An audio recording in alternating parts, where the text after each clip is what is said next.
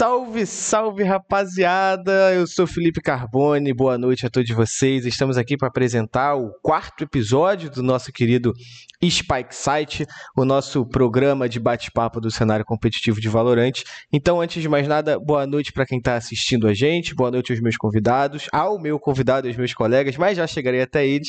Antes, claro, aquela introdução e aquela apresentação que o Caco prepara com tanto carinho é, para todos vocês. A gente está começando o programinha de hoje com um cara que só pela camisa acho que vocês já sabem de onde ele é.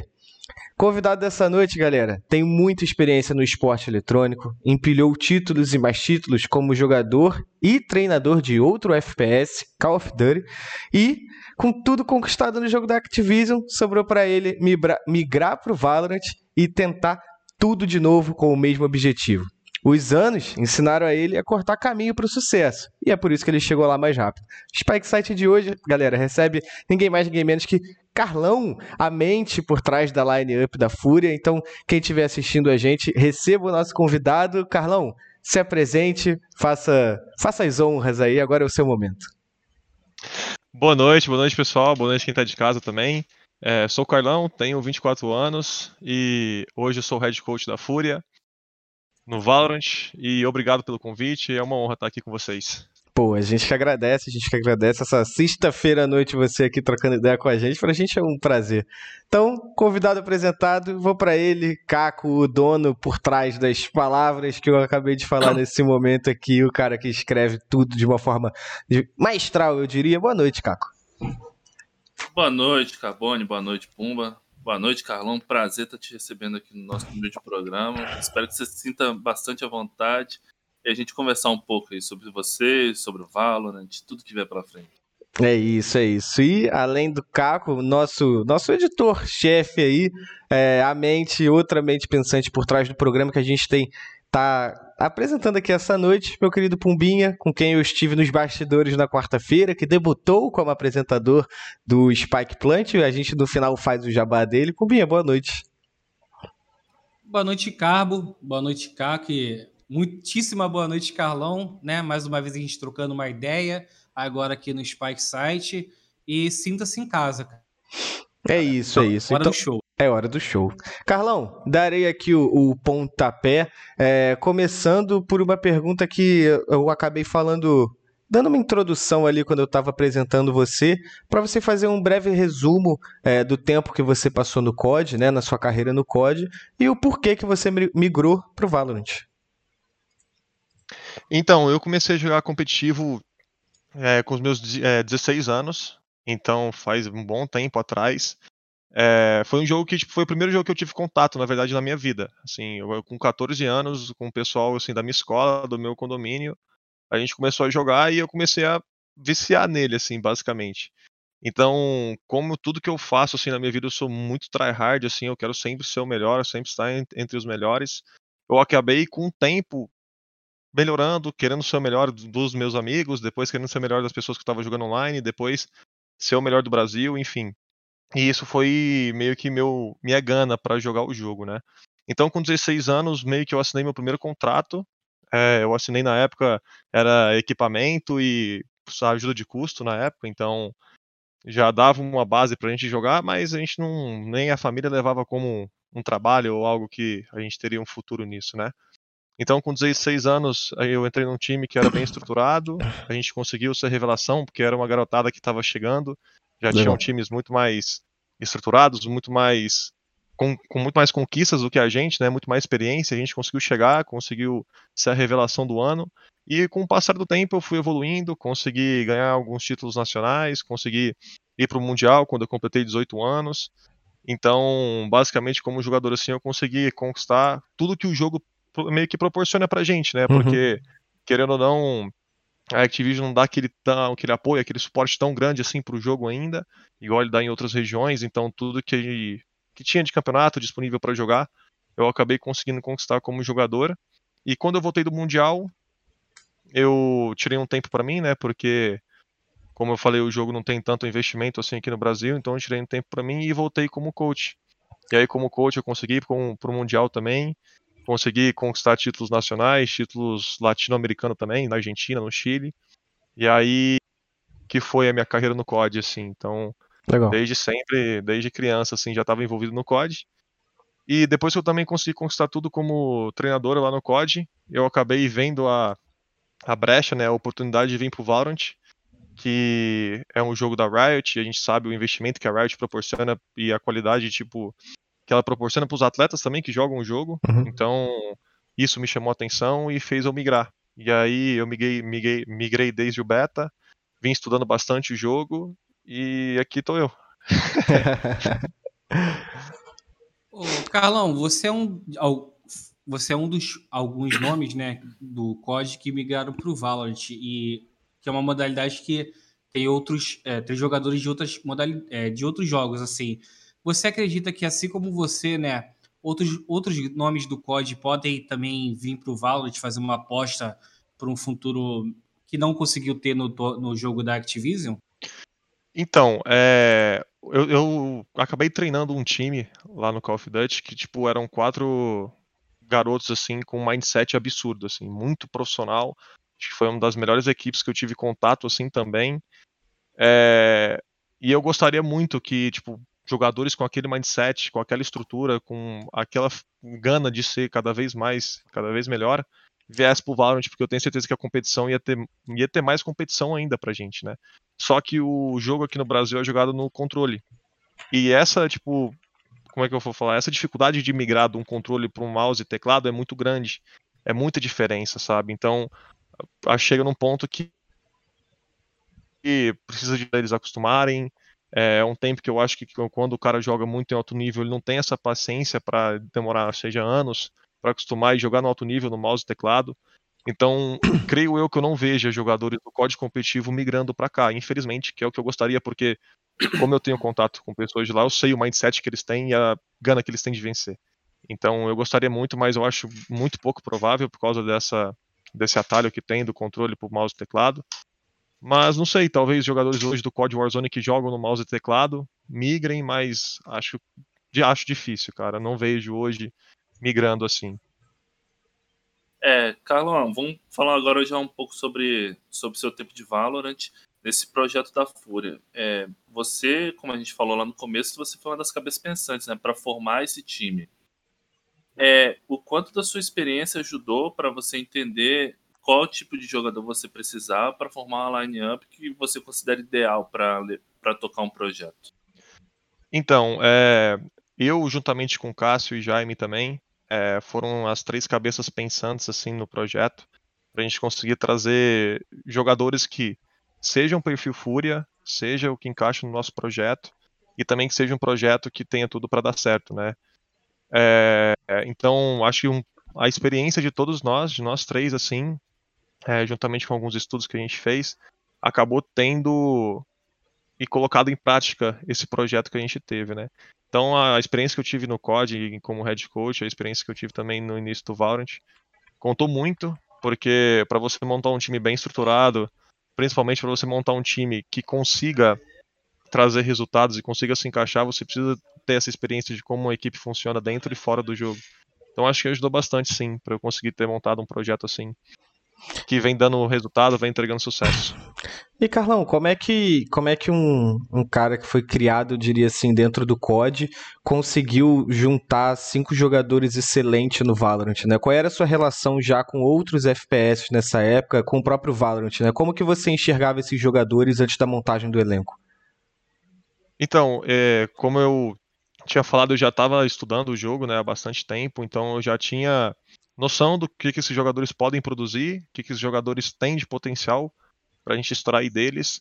É, não tive muito contato em relação a como era, é, eles eram dentro da equipe, mas sim eu vendo eles jogando, sabia que eles tinham potencial para ser muito mais, sabe? Para tipo, jogadores incríveis.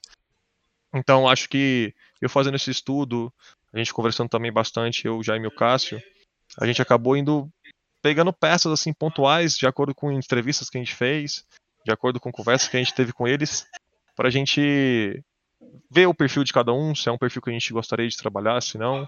Então acho que foi mais para essa linha assim. Legal. Deu certo, né? Tá dando certo cada vez Tá mais. né? dando, graças a Deus, a gente tá trabalhando muito duro. Bacana. É, ô Carlão, é, você falou é, sobre jogadores com perfil Fúria, né?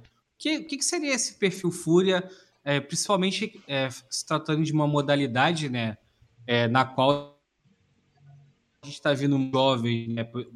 Na Fúria, por exemplo, tem vários aí. Tem o QCK, tem o, é, tem o Kalil. Como é que é esse perfil Fúria para os jovens, assim?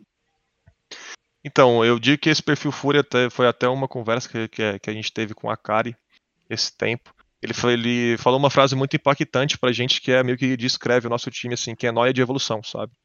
Eu acho que o perfil Fúria, ele é isso, ele é noia de evolução, ele é ser um jogador ou uma pessoa muito profissional, ser um, digamos, um homem assim dentro fora do jogo, com um perfil profissional, com um perfil é, de companheirismo, de perfil, de perfil de querer evoluir cada vez mais, não se contentar com a, evolu a pouca evolução, a evolução boa que ele está tendo e sempre querer mais. Então, ter uma postura de profissional e ter um mindset que ele tem que evoluir e querer evoluir cada vez mais. Então, basicamente, esse é o perfil Fúria. E a gente trabalha bastante aqui. Tem É, muito mais, né? Mas aí um resumo, né? é o resumo. E em relação a controlar eles, porque acho que é um processo de amadurecimento não só em game, mas out game, né? Como é que vocês trabalham a cabeça deles para eles terem um processo de amadurecimento, de crescimento pessoal, não só como jogador, mas como pessoa? Então, isso já entra numa parte de comigo tendo experiência com também jogadores jovens no Call of Duty, que eu peguei o time que a gente conseguiu ficar invicto por alguns anos. A nossa base era a galera de 16, 17 anos, então já tendo essa experiência com eles, sabendo como essa garotada pensa, como essa garotada vê o mundo de hoje, né? Eu acho que essa geração que tá chegando, ela tende a ver um mundo um pouco diferente do que a gente via, né? Do que a gente cresceu, digamos assim. Então, é um acaba sendo um pensamento um pouco diferente, mas principalmente esses três é, com quem eu trabalho hoje, eles têm muita vontade de aprender, sabe? Então isso é muito bom, porque tudo que a gente senta, conversa, passa para eles e pede para eles seguirem tal conduta, eles fazem tipo e fazem sorrindo, digamos assim, sabe? Porque é o que eles querem, eles querem aprender, eles querem ser melhores dentro e fora do jogo.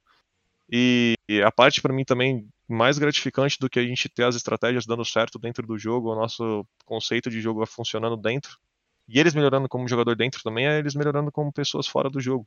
Isso é muito gratificante para mim também. Então, ver que, ver que eles têm essa vontade de melhorar e aprender as coisas que acontecem, tipo de postura em tudo isso, eu acho que foi por esse caminho, sabe? E toda a estrutura que a Fúria também fornece pra gente em relação a fisioterapeuta, psicólogo, é, a galera toda que trabalha em performance, assim, que vem trabalhando com a gente espetacularmente para mostrar qual o caminho que a gente tem que seguir para ser um time cada vez mais forte e estruturado.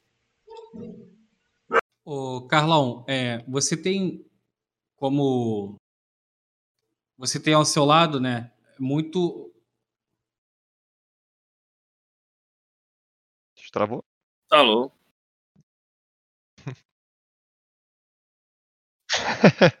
Não.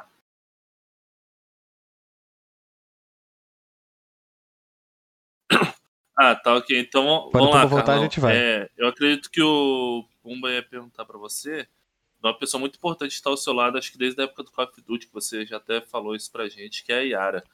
É, eu queria saber de você como que é, como que é a parceria de vocês dois, é, como você le- como você levou ela pro, pro time da Fúria. Acho que teve um trabalho de convencimento, né, de tirar ela da, da Game Landers.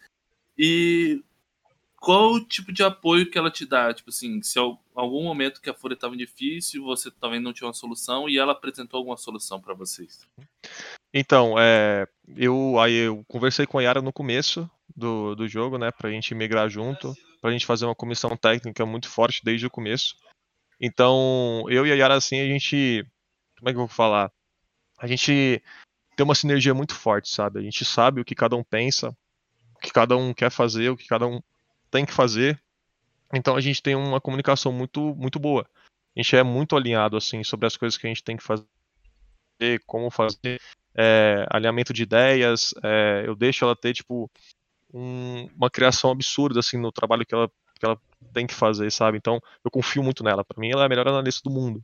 Então to, to, todas as ideias que ela traz para mim, todas as ideias que ela traz para a equipe, tipo a gente conversa, a gente eu deixo ela ter, sabe, essa esse espaço criativo dela que é fenomenal. Então a importância que a Era tem pra gente, e principalmente para mim, assim, é gigante. Ela é absurda, ela é muito foda. Então a, a gente ser alinhado assim é muito bacana, sabe? Então acho que Legal. isso também faz a gente ter uma comissão muito forte. E como é que funciona, é, Carlão, aproveitando isso daí, também abusando um pouquinho de você, como é que funciona esse trabalho seu com ela? É, assim, para a galera leiga que não entende um pouco o dia a dia dos bastidores de uma organização, vocês sentam juntos, como é que funciona o trabalho de analisar outra equipe, de montar tática, pensar coisas novas? Como é que funciona isso na rotina, na prática? Então, é, a gente, como o calendário da Riot, a gente já sabe basicamente quais times a gente vai jogar, né, no final de semana. A gente já meio que estabelece os estudos que a gente vai fazer sobre esses times, é, quais mapas a gente quer dar mais ênfase e o tempo que ela vai me entregar e o que, que ela vai botar de informação nisso, sabe? Então a gente troca muita ideia para ela sempre estar tá botando cada vez mais informação que a gente quer ver, que a gente precisa ver e o que ela é, quer botar também para ser cada vez mais é, uma análise, tipo, não digo perfeita assim, porque não existe, né? Mas tipo, uma análise cada vez mais precisa. Então, a gente troca bastante essa ideia de como que a gente pode analisar alguns padrões, o que, que a gente precisa analisar, o que, que a gente quer analisar para surpreender com alguma jogada, e ela tem a total liberdade e criatividade para fazer esses, esses trabalhos né, de análise. Como o calendário da, da, da Riot é muito apertado, é, a gente ela fica muito tempo fazendo essas análises, porque cada semana é um time diferente. É, a gente joga uma MD1 numa semana, na outra já é uma MD3, e a gente pode pegar uma, uma MD3 com um. Caso a gente perca, a gente joga com outro time também, então são duas variáveis uhum. uma semana. Então, ela tem muito trabalho para fazer, ela trabalha bastante, e sempre quando ela vê alguma coisa que a gente pode melhorar, assim, eu e ela conversa bastante, assim, para ver esse tipo de alinhamento, qual mapa que a gente pode abusar, qual não, é, se a gente pode vir com uma carta na manga ou não. Então a gente sempre conversa bastante, assim, e a gente fica alinhado nesse jeito. Legal. E só mais uma pergunta também, uma dúvida. Os jogadores participam desse processo de criação do comecinho assim ou não? É uma parada que de, a princípio fica restrita a vocês dois e depois vocês passam para ele? Como é que é? Não, então, em relação à criação de táticas, isso fica mais comigo e com os jogadores. Uhum. A gente sempre senta, conversa, traz coisa nova. E em relação a tipo, o que a gente pode explorar dos outros times, aí fica bastante comigo, com ela e com os jogadores também. Tem isso uhum. tudo junto. Legal. É, uma coisa que você falou e me chamou a atenção em relação ao calendário, né, que é bastante apertado. Como é que é tá sendo a, o, a, o gerenciamento do tempo em relação a treino, né? Porque é, a gente está num período aí, se não me engano, desde janeiro, né? Campeonato a todo final de semana, quando não é o torneio principal, é, é seletiva, quando não é seletiva, é o torneio principal. Como é que tá esse gerenciamento de tempo por vocês, assim, para treino e outras coisas assim? Então, é, basicamente a gente tem uma rotina, né? A gente não muda essa rotina, é, nem caso a gente perca um jogo, a gente ganha. A gente sempre mantém essa rotina justamente para a gente não ficar, não digo abalado, mas não, a gente não ter alguma interferência de rotina, assim, sabe? Então a gente cria uma rotina pra gente seguir ela, independente se a gente perde, ganha, ou quantas partidas a gente joga é, no final de semana. O que acontece é que eu gosto de sempre que a gente jogue um, um dia de campeonato importante, no outro dia a gente folga, pra gente conseguir dar um descanso pro, pra gente, principalmente, né, pro pessoal, pra gente conseguir é, ter um tempo pra gente também, porque o calendário é muito corrido, ele é muito apertado, a gente não tem meio tempo nem de respirar, então a gente trabalha dessa forma, a gente tem a nossa rotina, que ela não muda, é, mas toda vez que a gente joga um campeonato importante, seja sábado ou domingo, a gente descansa um dia depois e volta com força total para fazer a rotina até o próximo jogo. É, falando de calendário ainda, né, a gente tem uma, uma diferença bem significativa em relação a outras regiões, né? Por exemplo, aqui no Brasil a gente vai ter três fases do VCB nessa etapa, enquanto NA, Europa, tem duas fases só. Isso dá um pouco assim de inveja para você assim? E você acredita que a Riot pecou um pouco, cara, em, em fazer um calendário muito cheio em pouco tempo? Então, esse é um detalhe meio difícil de entrar, né? Porque a gente não sabe o que meio que acontece no, nos bastidores em relação à data entregas que, ele tem, que eles têm, né? Então é complicado porque envolve muito, muita coisa, né? Eu não digo inveja, mas acho que o calendário pra gente poderia ser um pouquinho melhor elaborado, sabe? Tipo, com um pouco mais de descanso, um pouco mais de folga, ou até pra gente conseguir testar coisas novas, né? A gente não tem muito tempo de ficar testando muita coisa para conseguir fazê-la bem feita para um campeonato pela importância que tem essas etapas, né? Porque por mais que são três etapas, todas elas têm sua importância, sabe? Então todo mundo, todo time quer ganhar ali porque é importante. Quanto mais você ganha, mais mais tranquilo você fica, né? Tipo, e então a gente tem que dar tudo de si a todo momento. Não digo inveja, mas eu gostaria que o calendário fosse um pouquinho diferente, até pra gente ter, digamos, um pouquinho de folga, assim, né? Tipo, não de folga para folgar, mas tipo, um pouquinho mais de tempo para trabalhar. Uhum. É, Carlão, é, em relação ao seu atrás. trabalho de técnico. É. é. um pouquinho antes aqui da gente começar, você falou que daqui a pouco você vai, vai assistir umas VODs com, com os meninos. É, só que a gente tem uma certa limitação né, do, do trabalho de técnico com o Valorant, já que você, por exemplo, não tem um slot para ficar dentro do jogo para poder acompanhar o time, é, não tem liberação de VOD, você não consegue assistir determinado posicionamento de jogador, uma POV específica. É como você está fazendo para se adaptar e qual ferramenta você acha que precisa chegar mais urgente para ajudar no seu trabalho? Cara, o slot de coach ele tem que vir o mais rápido possível pra gente. Acho que ter esse acesso à demo, ela ajuda muito a evolução de um time, sabe? Bastante, ajuda e facilita o trabalho de todo mundo. É, mas como a gente ainda não tem isso, né? A gente é, tem que se virar, se virar com o que tem, né? O pessoal faz a stream para mim, as cinco telas. É, por mais que não fique com a melhor qualidade do mundo, por mais que não fique com é, tão bom assim de enxergar, né, como se fosse com uma demo assim que a gente tivesse acesso.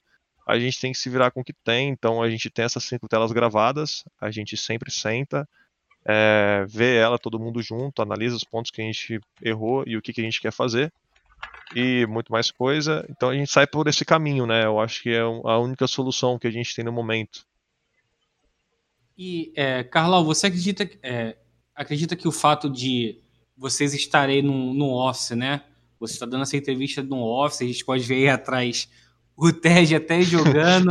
se isso aí facilita um pouco o seu trabalho em relação a essa limitação técnica, né, do jogo é, para sua posição de treinador assim?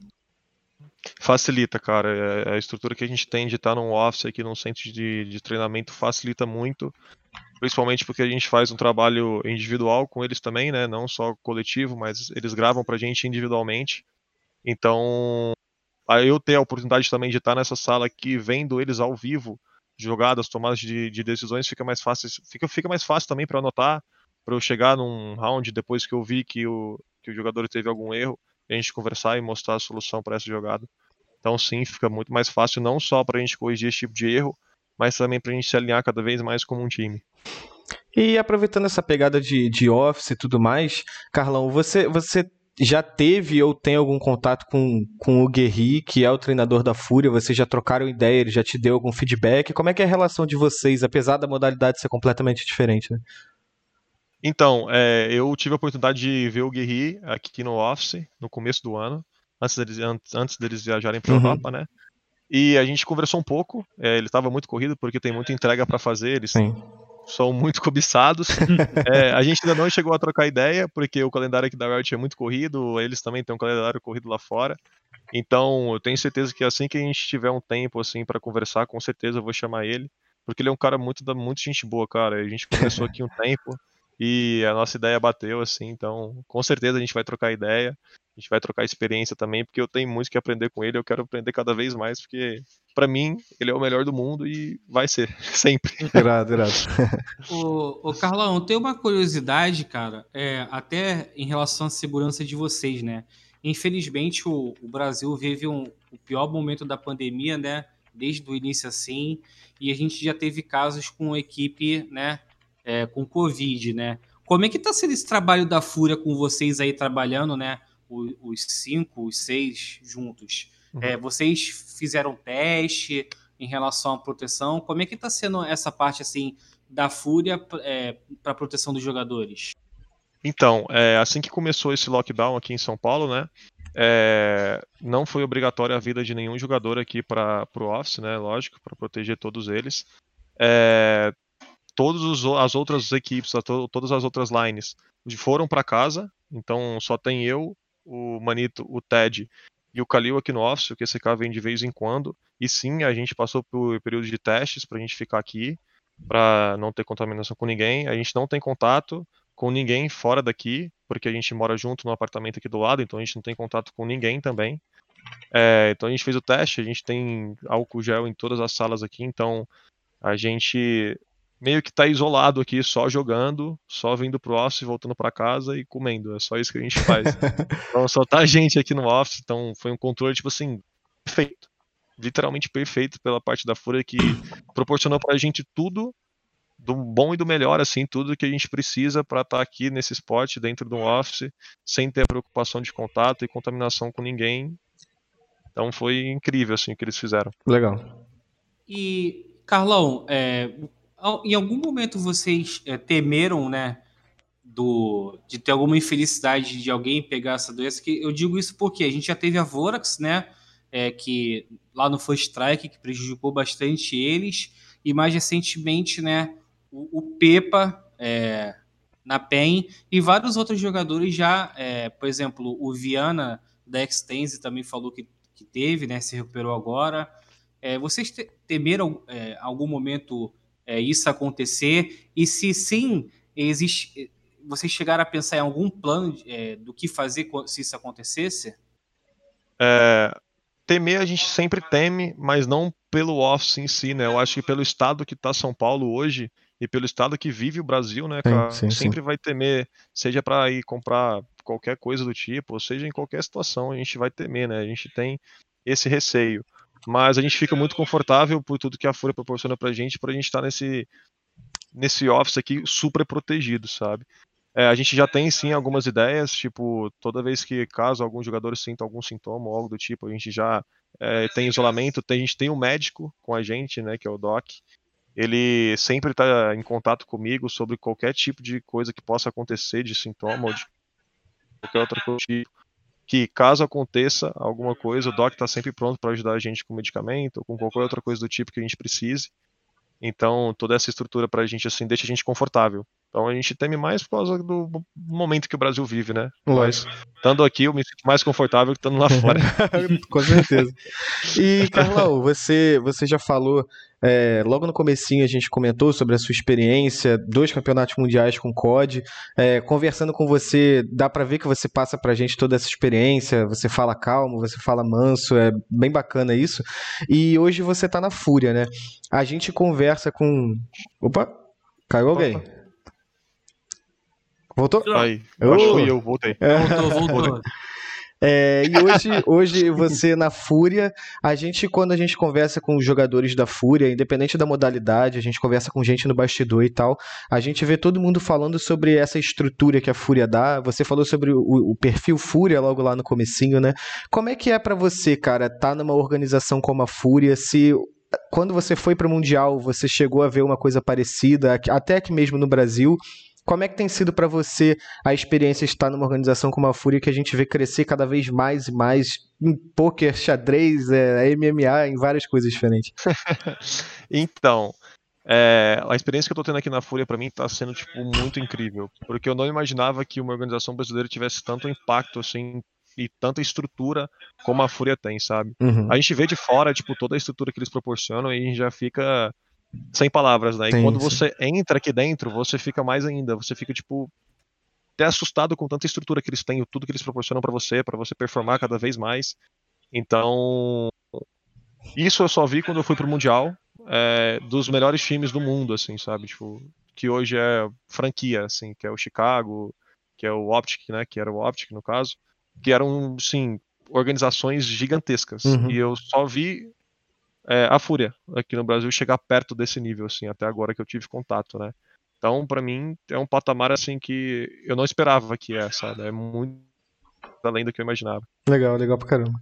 É, Agora falando um pouco sobre os resultados, né, que vocês têm conseguido nos challenges e no último Masters. Vocês só participaram de dois qualifiers, né, para os challenges e desde então vocês conseguem as vagas direto para as outras edições e indo para o Masters. O quanto a sequência de tanto resultado positivo é benéfico e o quanto pode ser prejudicial para na hora H, na hora que precisa vencer, ter alguma derrapada. Então, é uma linha meio tênue, assim, né? Tipo, é uma faca de dois gumes, digamos assim. Porque ao mesmo tempo que a gente vem performando muito bem e a gente vem trazendo resultados bons, a gente sabe que a gente ainda tem muito a melhorar, sabe? É, sei que em algum momento a gente vai chegar e vai ter uma derrota, seja ela numa etapa, ou seja ela no Masters, ou seja ela em qualquer outro tipo de situação. Só que a gente sabe que a gente precisa melhorar alguns pontos e quais são esses pontos para melhorar principalmente. Então, por mais que a gente venha fazendo uma campanha tipo muito boa, a gente só joga as etapas qualify quando a gente precisa jogar, porque a gente se mantém sempre dentro dos closes. É, a gente ainda não tem esse salto alto ou tipo pisando fofo ainda, sabe? A gente sempre quer mais, a gente sempre tem ponto para evoluir, a gente sempre quer evoluir alguma coisa que a gente precisa. Então, por mais que a gente apresente esses resultados para fora daqui, aqui dentro a gente parece que começou o time ontem. Tipo, a gente não conquistou nada, a gente tá indo bem, Vamos continuar, preciso de muito mais. E é isso que a gente frisa, né? Sempre na evolução. Então a gente vai por esse caminho para que a gente não ocorra como diversas e milhares de experiências que a gente tem mundo afora, de um time que vem muito bem, acumulando bons, bons resultados, cair drasticamente de evolução e ser meio que ultrapassado por outras equipes, né? Então a gente vem tendo esse trabalho bem, bem árduo, assim, para a gente não que não aconteça esse tipo de situação. Uhum. É, só seguindo aqui, é, para esse Challenge 2, por exemplo, vocês vão estrear contra a Ingame, que não vinha participando de nenhum, não chegou a participar de nenhum challenge. É, e agora tivemos três equipes que não participaram de nenhum challenge. O quanto é essa instabilidade do cenário, por, por, pelo nível das equipes, uma, uma hora a equipe está muito boa, outra ela cai, a Vorax ainda está muito estável, a gente vê a Game Lands instáveis, tem a, a antiga Free Agents que estava, agora saiu. É, o quanto que isso é, ajuda ou atrapalha, e atrapalha vocês? Cara, eu não sei dizer se ajuda ou atrapalha a gente, né? O que eu acho bom é que a gente vem jogando com diversos estilos diferentes de jogo, né? Aqui no Brasil a gente proporciona algumas equipes que trazem alguns conceitos diferentes, alguns métodos diferentes dentro do jogo.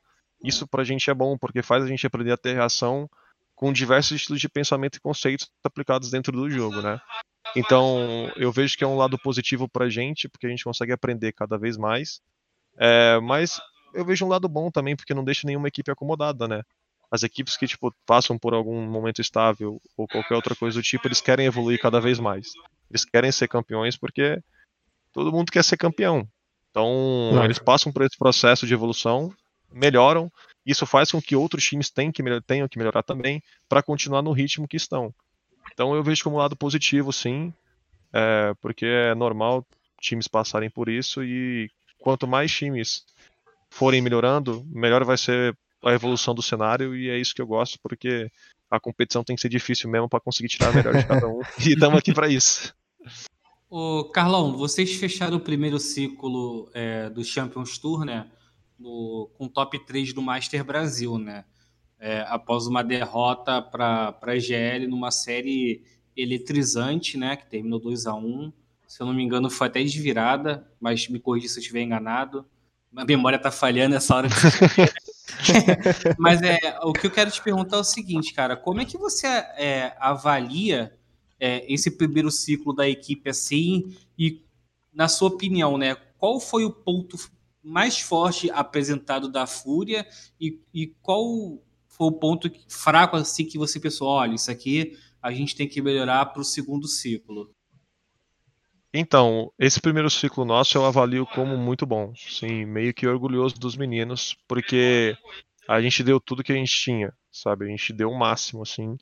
E foi que você falou numa série eletrizante contra a Game Landers, que é o tipo o time mais consagrado assim do cenário, né? Por tudo que ganharam. É, então a gente deu a vida ali, a gente jogou como tudo, a gente saiu muito atrás em alguns, alguns mapas, a gente buscou, a gente perdeu por, de, é, por, por detalhe, mas a gente meio que não abaixou a cabeça para isso, sabe? A gente usou isso como evolução, para a gente melhorar como um time, para a gente ser mais.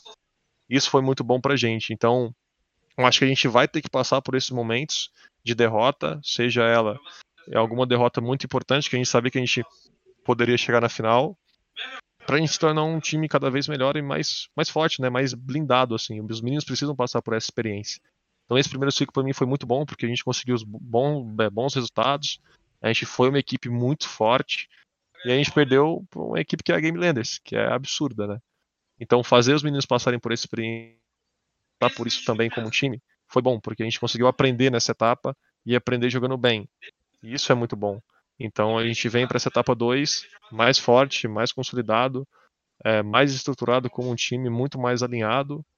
E para mim essa etapa 1 um, assim eu tenho muito orgulhoso, é, fiquei muito orgulhoso de todos aqui porque a gente deu o máximo, a gente não vacilou por nenhum segundo e a gente não parou. É, complementando, né, a gente está vendo a Fúria agora nesse segundo ciclo um pouco diferente, né? E a diferença está no, no QCK. É, na, lá na primeira, na primeira etapa, né, ele estava jogando de forma mais utilitária, ele puxava uma Sage, puxava um Breach, né? E é, no, agora nesse último Challenger, né? Ele voltou a jogar como duelista, inclusive foi eleito MVP lá pelo Valorant Zone. É, esse foi o déficit que vocês encontraram em relação a uma etapa e outra? E se sim, como é que foi é, conversado, é, né? É, como, como, como foi conversado essa ideia de é, ele voltar a jogar como duelista?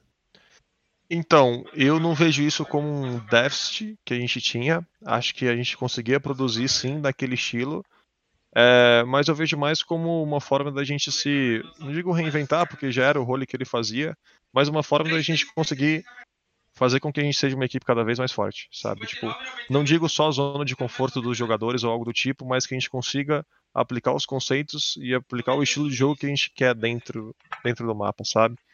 Então acho que não vejo isso como um déficit nosso, acho que nosso maior defeito no, na etapa passada foi a gente como um time mesmo em relação a até comunicação, em relação a alguns detalhezinhos dentro do jogo que a gente precisa arrumar para a gente ser um time melhor e que a gente vem melhorando isso cada dia que passa.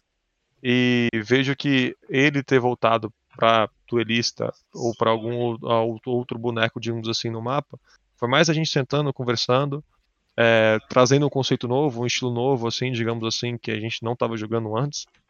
E que aquele, tipo, naquele momento, ele naquela posição, supra o que a gente precisa. Então, e, e foi mais isso a decisão, sabe? Não foi isso o nosso defeito.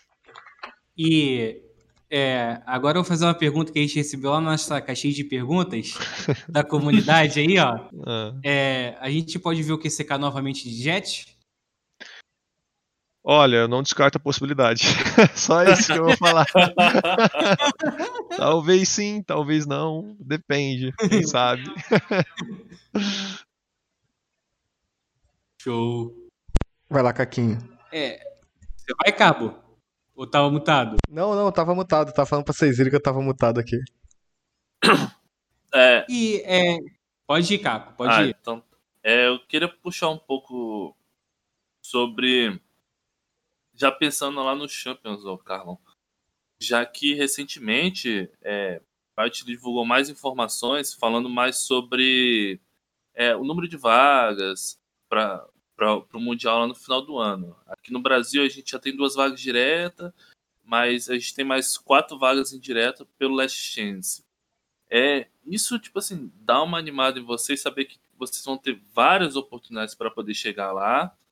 E se vocês, tipo assim, já pensam já fazendo uma matemática ali para o número de pontos, por exemplo, ah, a gente, se a gente for para o Masters agora, a gente pode fazer mais 150 pontos, abrir uma vantagem para para a terceira etapa do para é, o terceiro ato do circuito, entendeu? Então, é, em relação às quantidades de vagas que a gente tem aqui para o Brasil, é, que a gente pode ter também, né, por causa da, da, da Last Chance, eu não fico fazendo muito cálculo assim, também não fico muito animado em relação a isso. Eu gosto muito da gente ter esse tanto de vaga, acho que a gente até merece mais, porque a gente vem mostrando uma região forte. Porque a gente tem. Vou chamar o Porque a gente é uma região forte, sabe? Então acho que a gente merece até mais. É, mas a quantidade de vagas que a gente tem é realmente muito bom. Acho que é mostrando que o Valorant também olha pra gente, mais do que outros jogos olham aqui pro Brasil, e isso pra mim é muito bom. É, mas a gente não faz esse cálculo, é também essa estimativa, até porque criar expectativa para isso é muito ruim, sabe? Então a gente evita esse tipo de coisa, a gente foca muito mais no nosso trabalho aqui em ser cada vez melhor a cada dia, porque esse trabalho que a gente vai fazer vai possibilitar a gente de ir para esse mundial, que é o nosso objetivo do ano. Então acho que a gente vai mais para essa linha assim de pensamento. E, Carlão, ainda, ainda sobre essa questão de, de Challenger e tudo mais, é, vocês conseguiram passar para o 2, né? Depois de passar justamente pela Game Landers, depois de uma, uma vitória é, muito boa. Depois eu quero até te fazer uma pergunta sobre esse jogo, só que mais pro finalzinho. É, mas eu quero saber como é que vocês fazem agora para manter o hype do time, porque a gente sabe que o 2 agora, né? O Challenger 2 que vai fazer uma grande diferença de dar a vaga justamente para o Challenger Finals, né? Então, o quanto que isso aumenta de pressão para o time e o quanto que essa pressão é boa para manter a seriedade de vocês? Então, em relação à pressão, eu acho que é zero pra gente, assim, sabe? Eu acho que a gente tem muito foco em entrar, performar bem, e é isso. Então, acho que a gente visa essa pressão muito ela é muito baixa pra gente, sabe? Ela é muito meio que nula. A gente entra, performa bem, a gente tem um psicólogo que faz um trabalho incrível pra gente, que é o Lucão. Então a gente entra muito tranquilo, sabe, em relação a isso. Agora, é... a gente tá indo, a gente tá indo muito bem, a gente estamos melhor, melhorando a cada dia também que passa. Então acho que a gente não tem essa pressão. Tem mais vontade, porque essa etapa que vem, o Masters que vem agora vai dar a chance de duas equipes do Brasil ir para Islândia, né? Então acho que é muito mais vontade tipo, e querer estar tá ali, porque a gente tem muita fome de vitória e de evolução, do que propriamente pressão, né? Uhum. Então acho que vai mais para essa linha mesmo. Entendi, perfeito. É, você falou de Masters, né, que vai ser lá na Islândia. Eu não sei se chegou, você chegou a ver, mas eu lá pelo Valorant Zone eu cheguei a trocar uma ideia, né, com a autoridade da Islândia para perguntar, né, sobre entrada de brasileiros, né, porque a gente não vive um bom momento. E eles falaram que vai ter alguns requisitos lá, né, em relação a teste e tal. É, você, cara, você, vocês aí na Fúria já conversaram sobre isso, tipo assim, se as coisas aqui no, no Brasil piorar, né? E não poder ir, vocês classificados, né? Já chegaram a pensar nisso? A Riot, já, não sei se você pode falar sobre isso, mas a Riot já chegou a comentar alguma coisa? Vocês temem não ir para a Islândia? Como é que tá a cabeça de vocês em relação a isso? Então, é, eu venho muito alinhado com a Riot em relação a isso, sabe? Eu acho que a Riot vem fazendo um trabalho bom com a gente em deixar a gente cada vez alinhado com informações assim que eu não sei se podem ser expostas, né? Então, mas elas vêm, eles vêm fazendo um trabalho bem bem bom assim com as equipes que estão dentro do Masters assim, né? Que estão dentro do Challengers também, que podem entrar para o Masters e, e vem alinhando bastante assim os times. Digamos que eu não temo em relação a isso. Eu acho que infelizmente no momento que a gente vive no Brasil é triste, é, até para gente que trabalha cada vez mais para tentar conquistar coisas fora daqui, né, internacionalmente, que é os eventos, os maiores eventos que tem dentro dos jogos, né? Então é ruim, é, a gente não pensa se não acontecer. Eu acho que como a Riot é uma empresa muito grande, é, ela vai fazer de tudo para mandar os times daqui para lá e a gente vai respeitar todos os protocolos que tiver que ser feito. A gente vai fazer tudo que tiver que ser feito para a gente estar tá lá e não correr o risco de pegar ou transmitir para alguém ou prejudicar qualquer coisa que seja, qualquer pessoa que seja, qualquer coisa que aconteça. Então a gente está, assim, bem preparado para fazer todos os protocolos que precisam ser feitos para entrar lá. E haja protocolo pelo que a gente viu lá. é, vão ser bastante, mas estamos aqui para isso. Até, né? de, até de vulcão, tô tendo que driblar agora, pô. Aí tá é, Estão fazendo de tudo pra gente não ir, mas tá tranquilo. é, o Carlão, também em relação ao Masters, é, a gente tá. Acho que tá todo mundo já criando uma hype pro confronto que possivelmente vai ter contra as equipes estrangeiras, né? Seja a NA, europeia, ou asiática. Eu acredito, né, que você já estuda essas equipes para criar metas, para ver estratégias. É, como que você tipo assim, você imagina que podem ser esses confrontos, se podem ser equilibrados, se pode, se pode alguma região ser muito desequilibrada em relação a outra. Como que você vê o, os seus adversários futuramente? Então, é, eu acho que cada região tem o seu ponto forte, sabe? Eu acho que eu não sei muito como que a gente pode ter essa reação em relação às outras regiões. Sei que a nossa região é forte, a Europa também é muito forte, todas as regiões que você falou também têm suas qualidades. É, então, acho que vai ser o time que conseguir se impor com as qualidades que tem na sua região e conseguindo aprender também como funciona, seja rotação, seja meta, seja qualquer tipo de coisa que seja, conceitos que os times de fora respeitam, locais que eles dominam, como eles jogam, como eles pensam sobre o jogo, vai melhorar a nossa região cada vez mais, porque eu acho que é um pouco disso que falta aqui também. A gente ter esse conceito, é, a gente ter esse pensamento, forma de jogar, respeitando um pouco mais a win condition que a sua composição ou que o seu time cria em relação ao jogo, né? Acho que cada região tem seu ponto forte. Acho que isso vai ser bom de assistir lá fora, porque vai todo, todo time vai ser surpreendido com alguma coisa que outra região vai trazer. E a gente já estuda sim as equipes de fora, a gente tenta extrair esses pontos fortes que a cada região tem para tentar meio que produzir dentro do jogo também, né? Então a gente já vem fazendo esse estudo, não tão focado assim, tipo, em todos os times, até porque são bastante times que têm muita qualidade lá fora, mas a gente vem estudando eles sim, a muitos times para a gente conseguir trazer cada vez mais conceitos e, consequentemente, aprendendo como eles jogam e vendo como eles jogam também. Então, a gente está indo nessa linha. Carlos, você falou algumas vezes é, durante essa, essa, resposta sobre os pontos fortes de cada região, né? Você consegue dizer qual ponto forte você vê hoje no NA, no EU e no Asiático, e também no Brasil? Qual é o ponto forte do Brasil? Eu acho que o Brasil ele, ele é muito agressivo, cara. Ele troca muito. Todo mundo já falou isso e isso é verdade, sabe?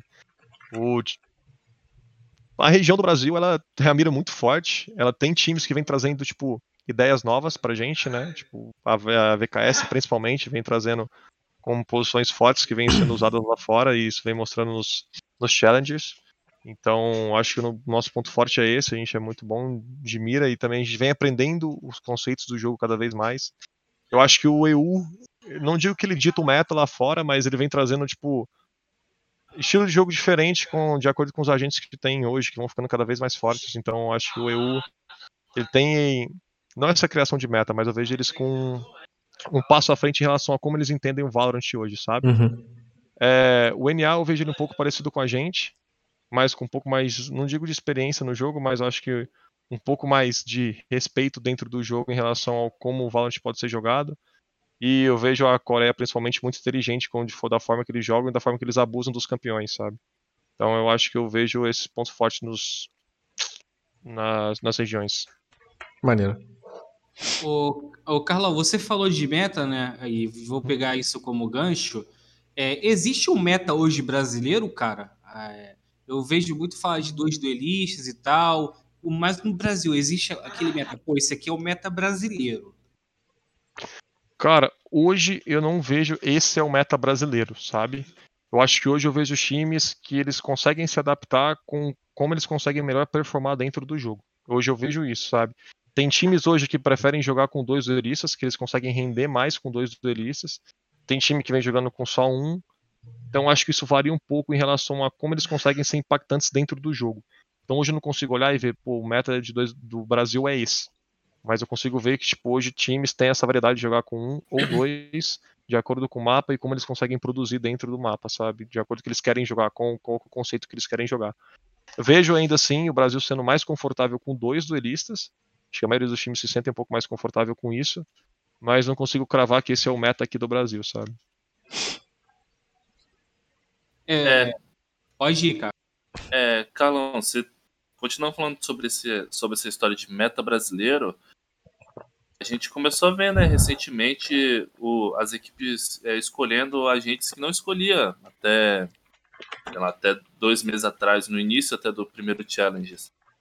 Então a gente viu Viper, começamos a ver muito Sky, é, e agora também nesse, nesse último Qualify também apareceu muita Astra. Yoru é, também, né? O Yoru. Aquela doideira do da Oh, meu Deus. É, o quanto que você enxerga que é, essa, aumentar o leque de opções, as equipes brasileiras estão conseguindo fazer, o quanto que isso está evoluindo o, o cenário brasileiro em si, as hum. equipes, quanto está fazendo a gente subir de degrau. Então, eu acho que no Brasil, alguns times vêm fazendo uma comissão técnica muito forte, sabe? Então, acho que os times estão começando a ler um pouco mais os outros times, ter um pouco mais de estudo em relação a isso. Então, acho que hoje eu vejo os times querendo usar um pouco mais outros campeões e saindo da zona de conforto justamente para conseguir surpreender, sabe? Para conseguir sair um pouco dessa caixinha que tipo os times estão começando a estudar bastante os outros e conseguir surpreender, seja com uma nova tática, ou seja com alguma outra coisa do tipo, seja com algum novo conceito que eles querem implementar dentro do jogo. Então acho que hoje eu vejo mais isso, sabe? Eles tentando fugir um pouco é, dessa comissão técnica que os times estão criando fortes em relação à análise e tentando implantar um novo estilo de jogo. E ainda sobre essa questão, só que tirando um pouquinho dos agentes e trazendo para para o mapa, é, a gente no classificatório para o último challenge, também no último challenge, a gente viu a Icebox ser muito escolhida, né? Isso também foi pergunta frequente depois das coletivas e tudo mais. É, isso já está sendo pensado no Masters, no que vocês vão encontrar lá fora, ou realmente foi o time que coincidiu? Eu acho que foi o time, cara. eu acho que, tipo, a Icebox, não sei se vem sendo preferência de pique dos times aqui do Brasil, mas querendo ou não, ainda é um mapa que em relação ao ano passado, é, poucos times jogavam, sabe? Então isso acaba tipo dando cada vez menos informações para os outros times em relação ao mapa. Então acho que nesse princípio de dar informação para outro time, eu acho que bastante times estão gostando de jogar aqui sim no Brasil, Icebox, por causa disso e porque eu acho que é um mapa que os times aqui do Brasil estão começando a entender um pouco melhor, estão começando a gostar e se sentir confortável de jogar ele. Então acho que vai mais para essa para essa linha mesmo o tempo de adaptação do mapa foi seria normal, né? De uma coisa nova chegando e tudo mais. Sim, total. Bacana. Vai lá, ainda, ainda sobre composição, o, o Carlão, uma, uma dúvida até pessoal, cara, que eu venho do LoL, né? Existia muita discussão de que no Brasil a gente copiava, né? Somente mais recentemente a China. Cara, é, e no Valorant, cara, a gente só tá copiando ou as equipes brasileiras têm a sorte de ter mentes pensantes por trás para criar não só tática, né, execuções, mas também composições. Como o Carlão e a Yara. então, é, eu não vejo a gente é, copiando, digamos assim, sabe? Eu acho que vem, eu acho que a gente vem meio que entendendo como está sendo jogado o Valorant e como funciona, sabe? E a partir disso, em relação a isso, de como funciona os times hoje que têm mais mentes pensantes, que tem gente experientes e cada vez melhores dentro do Valorant, conseguem impor isso não de uma forma copiada, e sim de uma forma que consiga trazer para o nosso estilo e consiga produzir dentro do jogo esse tipo de situação. Acho que sim, a gente tipo vê o pessoal lá de fora até para criar uma base de como a gente pode fazer, mas não vejo sendo copiado. Eu acho que uma, uma, alguma coisa copiada não é bem feita, né? Agora, quando a pessoa tipo, consegue entender e replicar, aí ela é bem feita. E eu acho que é isso que os times do Brasil estão começando a fazer. É, para me finalizar minhas perguntas, o Carlão, é, deixei uma cereja do bolo agora para final. É sobre, é sobre a montagem da, da line, né, cara? Eu lembro que lá no começo, quando começaram os rumores e tal sobre a entrada da Fúria, é, tinha a ideia de a Fúria contratar jogadores graúdos de outras equipes, né? É, chegou a se falar sobre o, o MWZera, né, da Game Landers, eu sei que também teve outro jogador da Game Landers e também teve jogadores da Vorax, cara. O que, que você pode nos contar em relação a isso e por que o plano mudou? Então, é, eu, o Jaime entrou em contato comigo, o Jaime e o Cássio, foi no começo de final de novembro, começo de dezembro, assim, né? Eu não sei como estavam as negociações antes, né? Não sei como é que eles estavam tocando e com quem que eles estavam conversando. Mas a partir do momento que a gente fechou nós três para começar o projeto, a gente teve interesse principalmente nesses jovens talentos, né? A gente sempre teve essa prioridade em jovens talentos porque é o que a gente prisma aqui. É, a partir disso, a gente foi tendo contato com os jogadores que a gente acha que são esses jovens talentos, né? E que estão aqui. Então a gente teve contato com alguns jogadores, é, esses que você falou a gente não teve contato nenhum, é, mas a gente foi tendo contato numa conversa para ver como é que tipo, são os jogadores mentalmente, como é que são os jogadores é, em relação a tudo fora de jogo, né? Porque a gente também conta muito isso. E a gente acabou meio que foi um, meio que um tiro certeiro, assim, né? A gente já vinha conversando com essa garotada aqui e acabou que a gente já conseguiu fazer esse time mesmo. Carlão, a gente agradece a sua presença aqui. Hoje, quem está acostumado com a gente com as outras três edições, viu que a gente estendeu a beça, a conversa, a gente fez programas de duas horas, mas você falou pra gente aqui em off que você agora vai treinar com a sua equipe, vocês vão ver VOD, vocês vão fazer o que precisa fazer para brilhar aí no próximo é, Challenge. Amanhã tem jogo. Amanhã ah, tem, tem jogo. A, gente, a gente agradece a sua presença aqui, mas eu quero agradecer a Fúria também por ter cedido você pra gente. A gente sabe o quanto que a rotina de vocês é, é cansativa, é exaustante, principalmente num pré-campeonato, né? Você tá aqui numa sexta-feira e vocês jogam amanhã. Então, eu quero agradecer a você, agradecer a Fúria pela presença e pode fazer o seu jabá final aí, não que você precise, já está mais do que consagrado no esporte eletrônico, mas fica à vontade, o momento é seu. Então, primeiramente, muito obrigado pelo convite. É sempre bom conversar com vocês, eu sempre gosto, eu me sinto muito à vontade conversando com vocês. Agradecer ao pessoal que estava acompanhando a gente também. É, muito obrigado pela, principalmente pelo apoio que todo mundo tem, o carinho que todo mundo tem com o nosso time, e principalmente comigo. Eu acho que esse carinho é muito gratificante, ainda mais pra gente que se dedica tanto ao jogo, se dedica cada vez mais para melhorar, ter esse carinho do pessoal é muito importante, é muito gratificante, muito gostoso, muito prazeroso. É, foi aqui um pouco corrido, tem algumas coisas para fazer aqui com o time ainda, que a gente tá focado, mas precisando, querendo fazer mais qualquer outra coisa do tipo, só chamar, sabe que eu tô de braços abertos para receber vocês, pra gente ter mais uma conversa dessa que é muito, muito gostosa, muito, muito legal. É isso. E gente... obrigado pelo convite. Prazer Nada. conversar com vocês. A gente gosta muito também. E você falou, quando a gente quando perguntamos sobre a Fúria e tal, você falou da organização e tudo mais.